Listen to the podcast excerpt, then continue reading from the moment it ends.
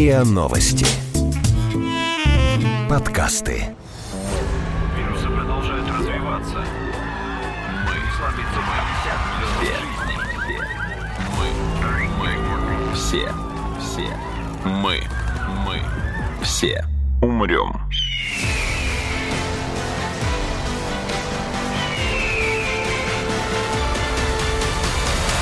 Мы все умрем.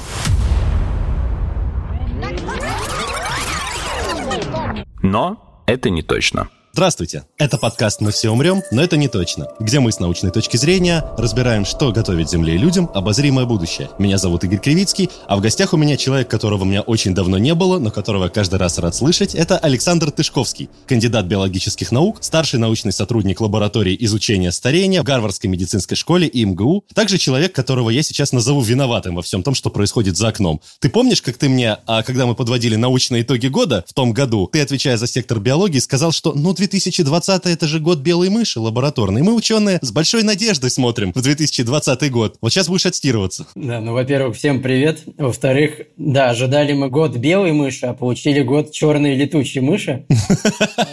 Но я не виноват. Я в Китае не был уже с 2008 года, поэтому... Я понимаю, но будем считать, что ты накаркал. Мы все были подопытными в этом году для одного большого глобального биологического эксперимента. И, собственно, о подытогах и дальнейших вариантах развития этого эксперимента мы и поговорим. То есть мы сегодня с Сашей хотели обсудить эволюцию коронавируса, потому что это вирус, вирус внутри людей эволюционирует. И, в принципе, не только внутри людей. Это такой маленький спойлер к сегодняшнему разговору. И мы с Сашей хотели обсудить, как коронавирус эволюционирует, эволюционирует ли, и если да, то как он эволюционировал за этот год, какие прогнозы по его дальнейшей эволюции предполагаются, и как создавать лекарства и вакцину от чего-то, что постоянно видоизменяется? Начнем с того, что любой биологический объект со временем мутирует. Изменчивость – это основа жизни, и поэтому, когда мы имеем перед собой какого-то инфекционного агента, будь то бактерия или вирус, нужно понимать, что пока мы адаптируемся к ним, придумывая какие-то новые методы борьбы, они тем временем прекрасно адаптируются к нам, и против нового метода борьбы, который мы придумываем, они могут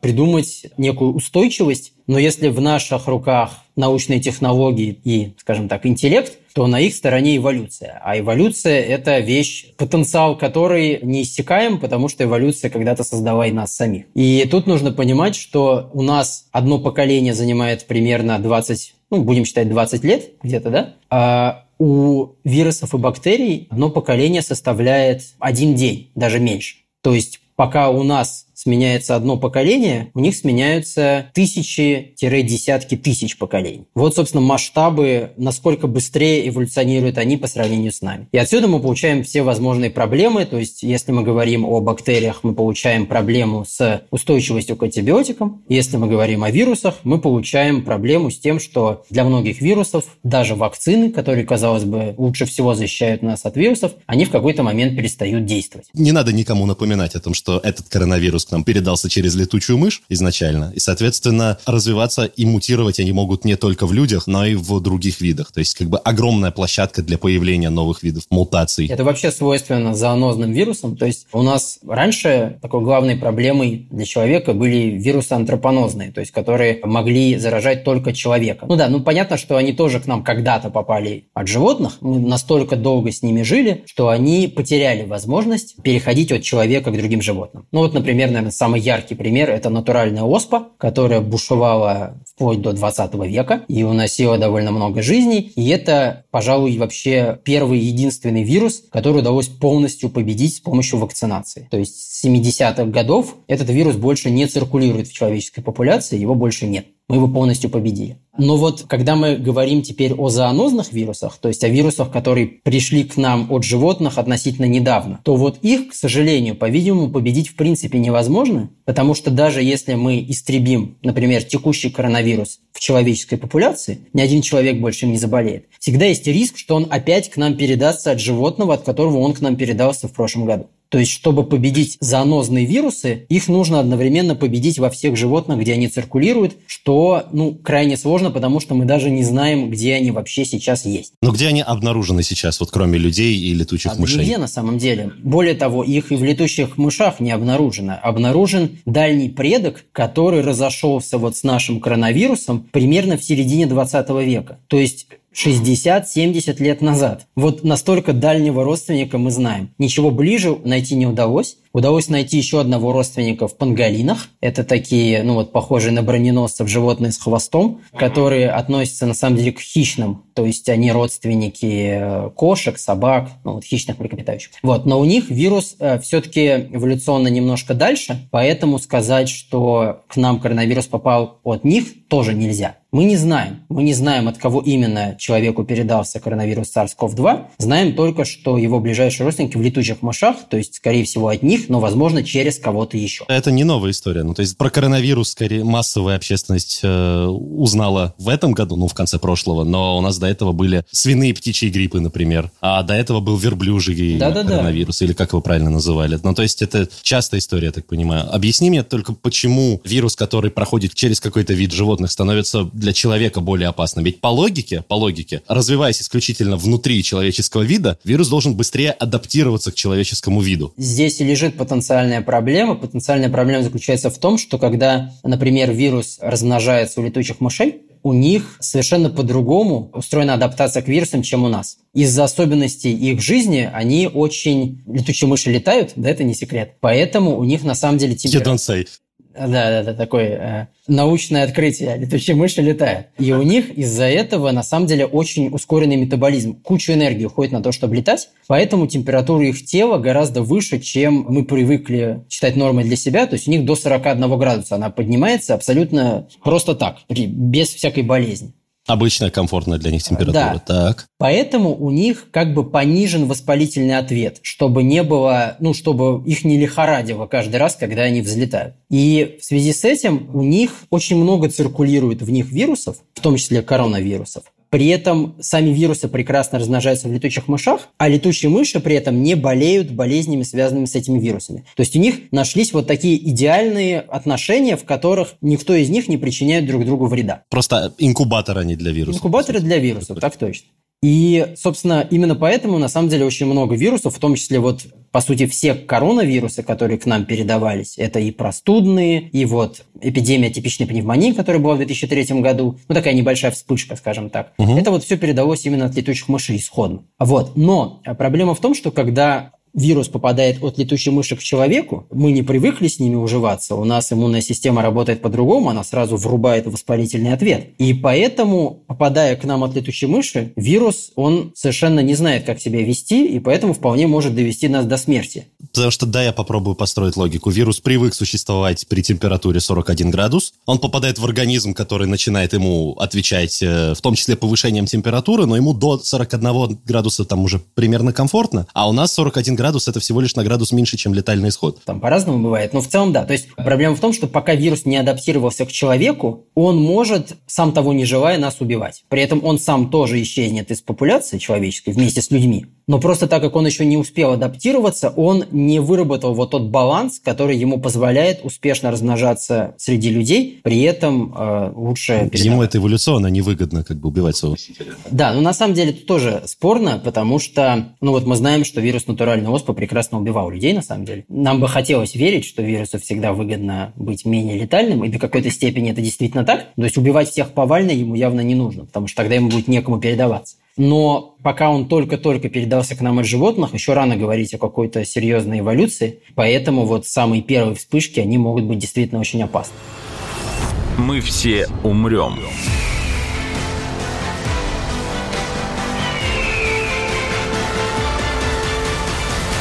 Но это не точно. Ну, с самой первой вспышки прошло уже больше года, считай. Ну, еще только вторая идет. Ну, сейчас, да, сейчас уже идет вторая. А, ну, то есть коронавирус COVID-19 с нами уже год. Голосом политика из новогодней передачи. Как изменился он за этот год? Мы ну, многое пережили. При Собянине, да? Как, как изменился коронавирус при Как похорошел ковид, да? Да-да-да. А, ну, смотри, на самом деле вот здесь нам есть что сказать, потому что на сегодняшний день вот что отличает эту эпидемию от предыдущих, то что сейчас у нас есть прекрасные технологии, которые позволяют нам сразу же получать генетическую информацию вируса. Ты сейчас, извини, ты имеешь в виду, типа, что отличает вторую вспышку от первой? Вторую не, волну не, не, Нет, я имею в виду, что отличает всю вот эту вспышку, начиная... Что отличает пандемию коронавируса от, э, пандемию там, от всего, что было раньше?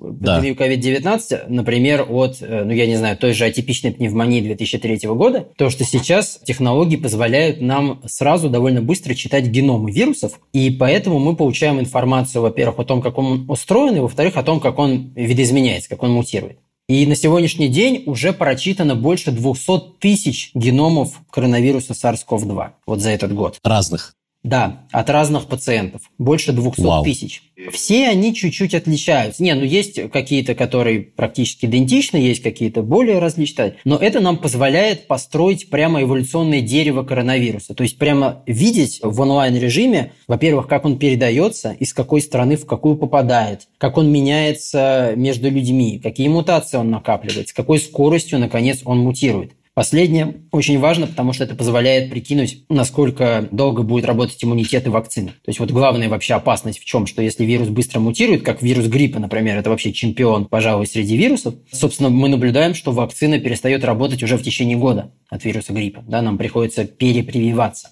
По этому коронавирусу уже можно сказать, что он мутирует медленнее, чем вирус гриппа, примерно в 4 раза. Это, конечно, хорошо, но все равно он мутирует сопоставимо с другими коронавирусами. И опять же, по примеру простудных коронавирусов мы знаем, что э, иммунитет от простуды, он тоже не вечен, и в течение одного-двух лет он тоже чаще всего пропадает. Поэтому вот на это стоит ориентироваться. Из тех десятков тысяч геномов, которые прочитаны, есть какие-то, которые можно сгруппировать и выделить в новый штамм SARS-CoV-2? Ну, или как он будет называться, этот новый штамм? Да, можно искать какие-то общие закономерности, какие-то мутации, которые закрепляются в популяции. Ну, то есть понятно, что каждый штамм... Он и способствует выживаемости вируса и дальнейшему распространению. Предположительно, да. То есть мы можем смотреть, какие мутации, например, возникают и дальше распространяются как лесной пожар по всем штаммам вирусов. И дальше, в принципе, это может быть случайным событием. Ну, возникла мутация, просто случайно передавать дальше всем. Но в ней, с другой стороны, может быть действительно какой-то эволюционный смысл, она дает какое-то преимущество, помогает ему лучше передаваться, и тогда, конечно, нам нужно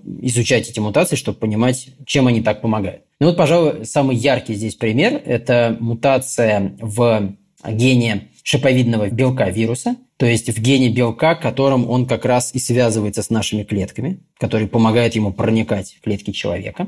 Там возникла мутация, всего одна буква поменялась. Ну, то есть геном вируса можно представить себе как текст длиной в 30 тысяч букв. И вот среди этих 30 тысяч случилась одна опечатка. То есть она возникла в конце января только в одном вирусе, а уже в начале апреля ее имели 75% всех циркулирующих штаммов вируса. Угу. А на сегодняшний день похоже, что 100%. То есть нет ни одного вируса, который бы сейчас циркулировал и не имел этой мутации. То есть начиная с э, где-то конца весны мы болеем не тем штаммом коронавируса, который запустил пандемию. Ну, на самом деле, правильнее будет сказать, что каждый человек болеет немножко не тем штаммом, что и другие люди. Это понятно, да, это логично, но это полемика. Ты сам сказал, да, да, что, да. в принципе, как-то их можно группировать, да, по штамму. Да, да, но вот в случае этой мутации, да, все, кто сейчас болеют, все болеют вирусом с этой мутацией, а год назад ее вообще не было еще. И чем он отличается от изначального? Вот для этого ученые, собственно, воскресили уханьский штамм исходный, то есть самый первый вообще штамм коронавируса, и внесли в него... Это эту... звучит очень плохо, конечно, ну, ну ладно. да, это звучит как начало нового эпизода «Звездных войн». Да, да, да, да, да. Вот, но они, значит, это сделали не просто так, да, в подвальных лабораториях, они сделали именно, чтобы посмотреть, если мы внесем только эту мутацию, что изменится. И, собственно, вот они получили два штамма. Один исходный, а другой с этой мутацией. И дальше стали заражать ими клетки, не людей, но хомячков. У них были хомячки, им стали заражать. И вот оказалось, что штамм вируса, у которого бывает эта мутация, распространялся гораздо быстрее и циркулировал по клеткам хомячков гораздо быстрее, то есть его обнаруживалось гораздо больше, чем вот того вот исходного штамма. Более того... Быстрее, он намного более заразный и быстрее вот размножался. Он как-то быстрее распространяется именно. И, значит, на этом ученые не установились, они решили прямо вот, чтобы напрямую доказать, что эта мутация дает эволюционное преимущество, они взяли и заразили одного и того же хомяка двумя вирусами исходным. Бедняга. Да, ему и одного было мало, тут два. И дальше стали смотреть, кто кого в честной борьбе. И оказалось, что раз за разом, собственно, мутатный вирус, он получал преимущество. Даже если ученые добавляли вирусы в соотношении 9 к 1, то есть 90% старого вируса и 10% мутантного. через несколько дней мутантного становилось в разы больше. То есть он раз за разом получал преимущество. И это, в общем, является таким прямым доказательством, что мутация действительно помогает ему быстрее распространяться. Дальше подключились уже биоинформатики и стали разбираться, а почему, что эта мутация именно дает, в чем механизм того, что он быстрее размножается. И оказалось, что эта мутация, она как раз влияет на связывание с рецептором на поверхности наших клеток. У нас на клетках, на мембранах клеток есть белок ACE2, он называется. Он служит, по сути, воротами для вируса, то есть через него вирус попадает в клетку. И оказалось, что эта мутация, она, шиповидный белок вируса, она как бы его делает в открытом состоянии, то есть готовым к тому, чтобы связаться с клеткой. Снимает как бы предохранитель с шиповидного белка. И он дальше, значит, активно может инфицировать клетку и попадать внутрь. Вот такой кейс. То есть мы вот исключительно с помощью тех геномов, которые прочитали, нашли вот эту одну опечатку среди 30 тысяч, и дальше с помощью экспериментов подтвердили, что она действительно дает ему преимущество, помогает лучше размножаться. Вот это, по-моему, удивительно, и еще там 10 лет назад о таком даже мечтать нельзя было, а сейчас вот, пожалуйста, меньше чем за год мы смогли найти уже преимущество вируса. Ага. Но больше он стал циркулировать в носоглотке, то есть эта мутация, она дала ему преимущество именно в верхних дыхательных путях. В нижних как бы есть... ничего не поменялось. Активнее он стал циркулировать именно в верхних дыхательных путях, что на самом деле показывает, что вирусу гораздо важнее размножаться именно там. То есть на самом деле ему не так важно размножаться в легких и убивать человека, сколько важно именно размножаться в глотке, потому что именно оттуда ему проще передаться следующему человеку через кашель, через насморк и так далее. Это вполне разумно, и это как раз и показывает вот тот случай с занозными вирусами, что вирусу может быть не обязательно убивать человека, но он просто это делает, потому что вот он, собственно, такой родился. Мы все умрем.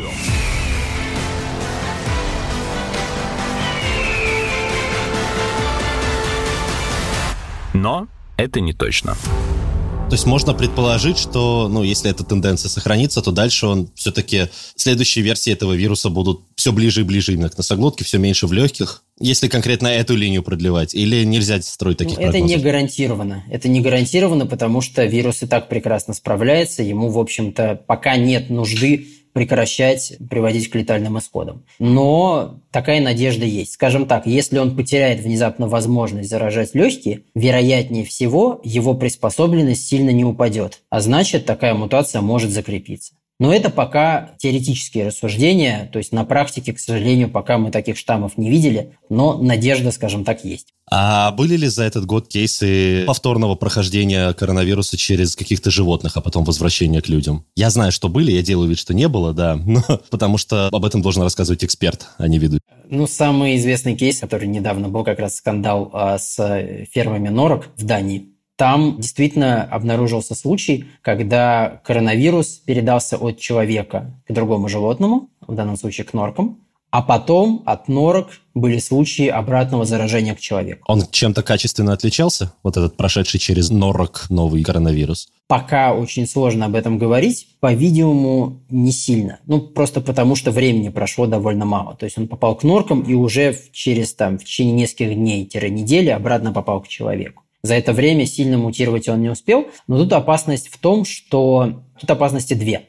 Во-первых, в Дании, где происходили события, там этих норочек ферм 200 штук. И вообще там норок в Дании живет больше, чем людей в три раза. То есть их там действительно полно. И понятно, что на фермах норочьих там никакой социальной дистанции в полтора метра между норками не соблюдается. И респираторов они не носят. Поэтому там вирус циркулирует очень быстро. Очень быстро происходит заражение, очень много поколений проходит за одно и то же время. Во-вторых, попадая к другому животному, у вируса появляется отбор. То есть на то, чтобы адаптироваться к новому хозяину. И поэтому ускоряется отбор, соответственно, быстрее закрепляются новые мутации, которые помогают ему лучше размножаться в этих несчастных норках. Вот. А чем больше закрепляется мутаций, тем больше вероятность, что попав обратно к человеку, он станет слишком непохожим для того, чтобы наша иммунная система его узнавала. И вот в этом главная опасность. То есть если он накопит в животных за быстрое время много мутаций и потом попадет к человеку, э, увеличивается вероятность повторного заражения. И мало того, что увеличится вероятность повторного заражения, еще и увеличится вероятность, что вакцина, которую мы в течение года сидим у окна и ждем, смотря в закат, вероятность, э, что эта вакцина не сработает. Ну вот как раз на самом деле хороший момент перейти к разговору о том, как мы можем бороться, как э, создавать вакцины и лекарства от того, что так быстро меняется. С точки зрения, в принципе, вакцинирования и лечения, коронавирус, он ближе к гриппу или к оспе? То есть это что-то, что можно победить, задавить, или что это все-таки что-то, что будет регулярно возвращаться, потому что непредсказуемо и быстро изменяется? Очень сложно пока прогнозировать, но с точки зрения того, что он зоонозный, о полной победе пока я бы так прямо больших надежд не строил. Но мы вполне можем справляться с ним с помощью вакцины, и как мы с помощью вакцины справляемся с гриппом каждый год, вакцину можно оптимизировать, э, собственно, улучшать из года в год, и та же самая технология подходит и для борьбы с э, ковидом. Ну, ты сказал, ковид в 4 раза медленнее, чем в грипп мутирует, то есть, соответственно, тут раз в 4 года примерно надо будет ну, обновлять, да? Или все-таки за счет массовости? Пока очень сложно сказать, пока мы не знаем, сколько именно работает иммунитет в среднем. То есть нужно, чтобы прошло хотя бы вот э, там несколько лет, чтобы уже точно говорить, как в случае с гриппом. В общем, пока прогноз, что вакцина будет терять эффективность не быстрее, чем от гриппа. Возможно, медленнее. Но Тут нужно понимать, что уже сейчас, на самом деле, в человеческой популяции циркулируют штаммы коронавируса, которые не узнаются многими антителами, то есть которые уже могут обходить иммунитет. Иммунитет, который возник от старых штаммов. Да, именно так. Пока, к счастью, эти штаммы, они не захватили большинство, то есть, вот, например, та мутация, о которой мы говорили, которая закрепилась во всех вирусах, она как раз иммуногенность никак не меняет. То есть антитела связываются с вирусом с этой мутацией так же эффективно, как и с исходным. И, кстати, тут я хотел спросить, есть ли какие-то цифры, то есть не знаю, сколько таких вот новых неузнаваемых штаммов и какой примерно хотя бы процент населения Земли им подвержен? Ой, это пока очень сложно сказать, э, потому что мутаций существует очень много. На самом деле, уже вот если посмотреть на геном вируса, 30 тысяч букв, хотя бы одна мутация встретилась уже в каждой второй букве. Я имею в виду именно вот таких качественно новых, которые можно сгруппировать в отдельные штаммы, которые при этом живучие. То есть именно про поле... речь идет про полезные мутации, которые быстро распространились. Полезны для вируса, естественно. Чтобы доказать полезность мутации, нужно провести эксперимент, то есть экспериментально посмотреть на эффект этой мутации. Это занимает время, поэтому, конечно, все мутации мы пока не можем проанализировать. Мы в первую очередь обращаем внимание на те мутации, которые либо находятся в шиповидном белке, потому что именно этот белок наиболее вариабелен между вирусами, и именно он позволяет, собственно, ему попадать в наши клетки. Либо мы можем э, обращать внимание на мутации, которые э, ну, закрепляются или получают некое преимущество, то есть активно циркулируют. И э, вот та мутация, о которой я говорил, которая закрепилась во всех штаммах вируса, вот она как раз на иммуногенность, по-видимому, не влияет. То есть антитела связываются с этим вирусом не хуже, чем с исходным, более того, некоторые антитела связываются даже лучше. И, по-видимому, это связано с тем, что эта мутация позволяет вирусу иметь шиповидный белок вот в боевой готовности, в открытом состоянии, как раз с которым проще связаться антитела. То есть в данном случае в плане иммунитета он на самом деле немножко против себя сыграл, но это исключительно потому, что пока нету отбора. То есть пока немного людей переболело коронавирусом, не существует естественного отбора на то, чтобы ему уходить из-под радара иммунитета. Но как только появятся вакцины, тут же возникнет этот отбор. То есть станут адаптироваться и размножаться, распространяться именно те штаммы, у которых будут мутации, позволяющие им уходить из-под радара нашего иммунитета. И вот тут, собственно, начнется, к сожалению, эволюция коронавируса, то есть те штаммы, которые сейчас есть, которые сейчас не в большинстве, но уже умеют уходить от антител, они получат преимущество и станут распространяться, и их станет большинство. Вот. Это неизбежно произойдет.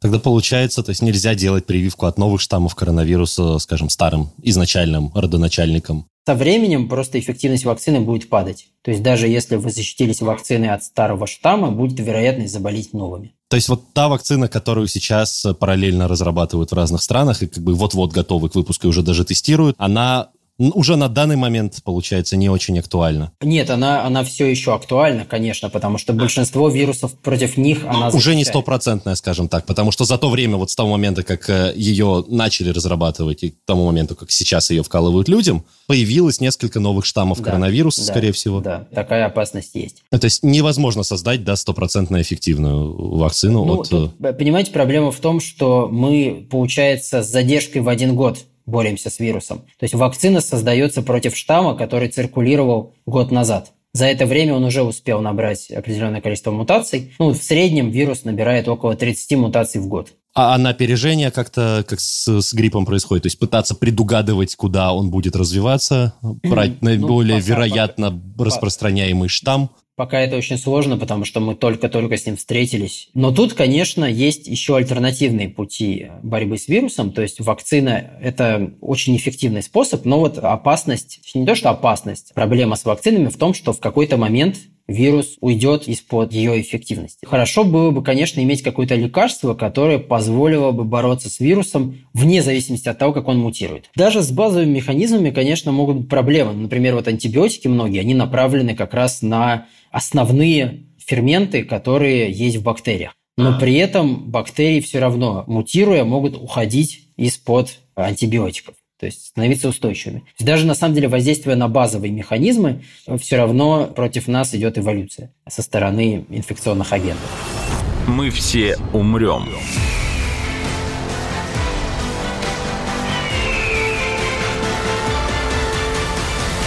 Но это не точно конкретно вот с этим коронавирусом, по крайней мере, есть один подход, который потенциально может сработать вне зависимости от того, как он будет мутировать. Я тебя внимательно слушаю. Да, и это на самом деле безумно элегантный подход. Он заключается в следующем. Мы знаем, как вирус нас заражает. Да? Он связывается в основном вот с этим рецептором ACE2, который находится на мембранах клеток и попадает через него внутрь. Соответственно, главная задача вируса, шиповидного белка, в том, чтобы связаться с этим рецептором.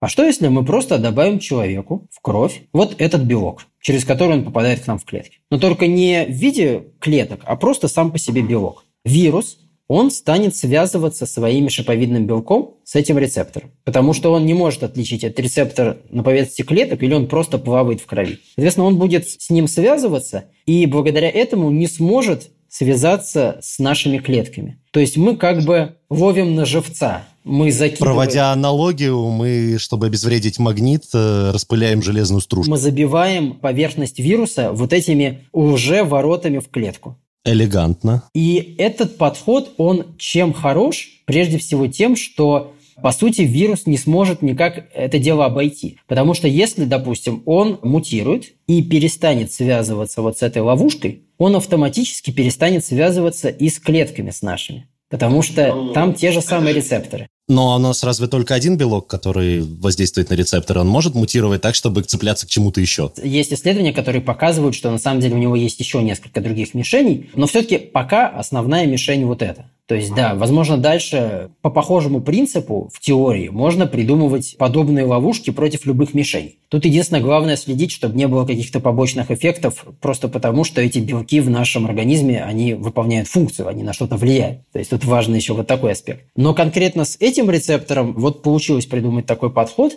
и на самом деле бонусом мы получаем приятный эффект, который заключается в следующем. Этот белок, через который вирус попадает в клетку, он является ферментом, который расщепляет один из гормонов в нашей крови, ангиотензин 2.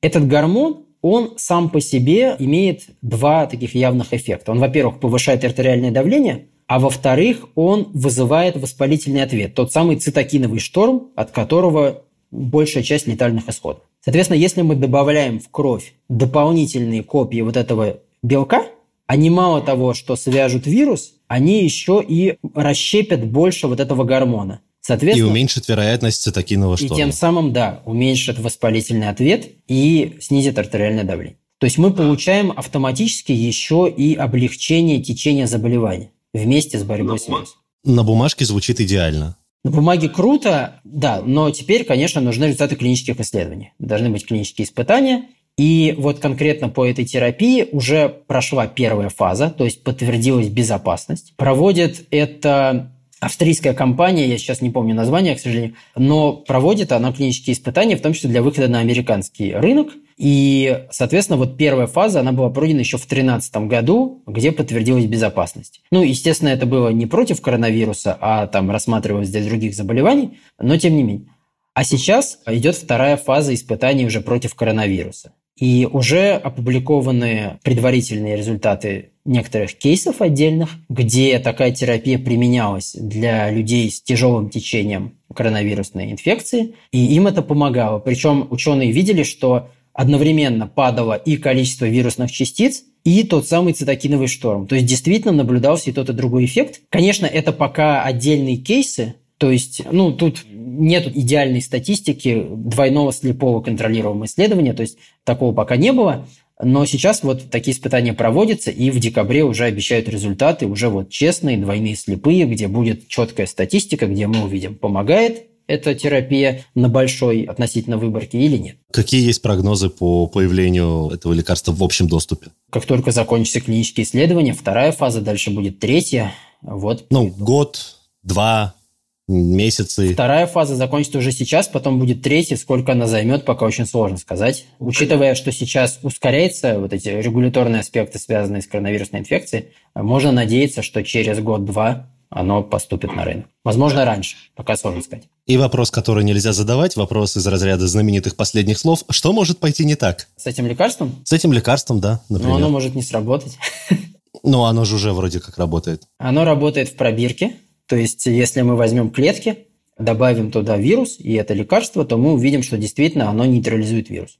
На клетках, на моделях тканей все прекрасно работает, но в человеке оно может оказаться по разным причинам неэффективным или привести к каким-то побочным эффектам. То есть э, заранее это очень сложно все сказать. Пока все выглядит достаточно многообещающе. Но это на бумажке. В реальности нужно все-таки смотреть на результаты испытаний. Ну, очень скоро мы узнаем, поэтому тут, в принципе, недолго осталось ждать. Ну, то есть, если подытоживать, то у меня сложилось впечатление, что все методы контроля, распознавания и борьбы и потом предотвращения на будущее с коронавирусом. Их много, и они активно идут. И на данный момент они вроде как даже показывают свою эффективность, однако работа над ними проходит несколько медленнее, чем, собственно, эволюционирует сам вирус. И несмотря на высокую эффективность на данном этапе, к моменту релиза, так сказать, в массы, эти методы могут оказаться не до конца эффективными, и как бы борьба может продолжиться с коронавирусом. Борьба, я думаю, будет идти еще, по крайней мере, несколько лет, а возможно и еще дольше. Поэтому да, нам нужно приспосабливаться, конечно. Но вот из ситуации пандемии мы, скорее всего, все-таки выйдем, как только эти методы... Да, безусловно, безусловно. Безусловно, вакцинация, она должна избавить нас все-таки от необходимости проводить подкасты удаленно, а вот такие лекарства, собственно, вот э, для чего они нужны, которые потенциально могут сработать вне зависимости от мутации коронавируса, они хороши именно тем, что даже когда действие вакцины прекратится, ну там, скажем, через два года, и люди снова станут заболевать, мы, по крайней мере, сможем их лечить. То есть, да, люди будут заболевать, но мы сможем облегчать течение заболевания, соответственно, снижать количество летальных исходов и так далее. Не только купировать симптомы.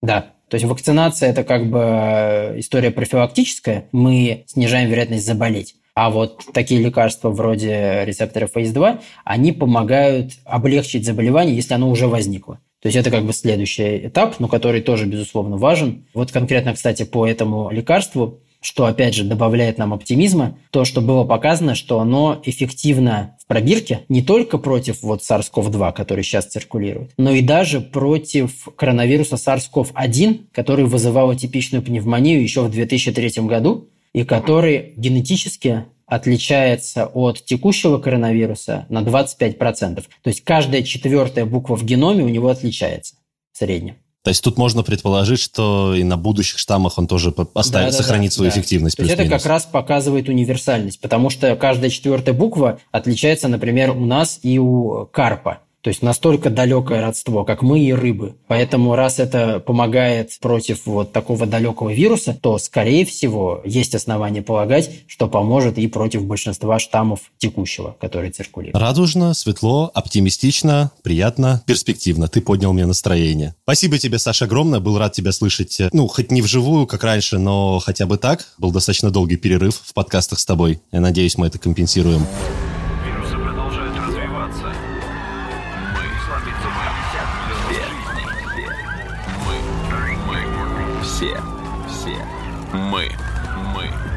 Все умрем.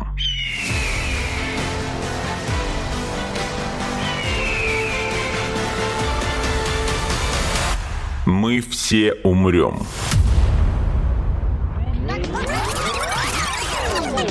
Но это не точно.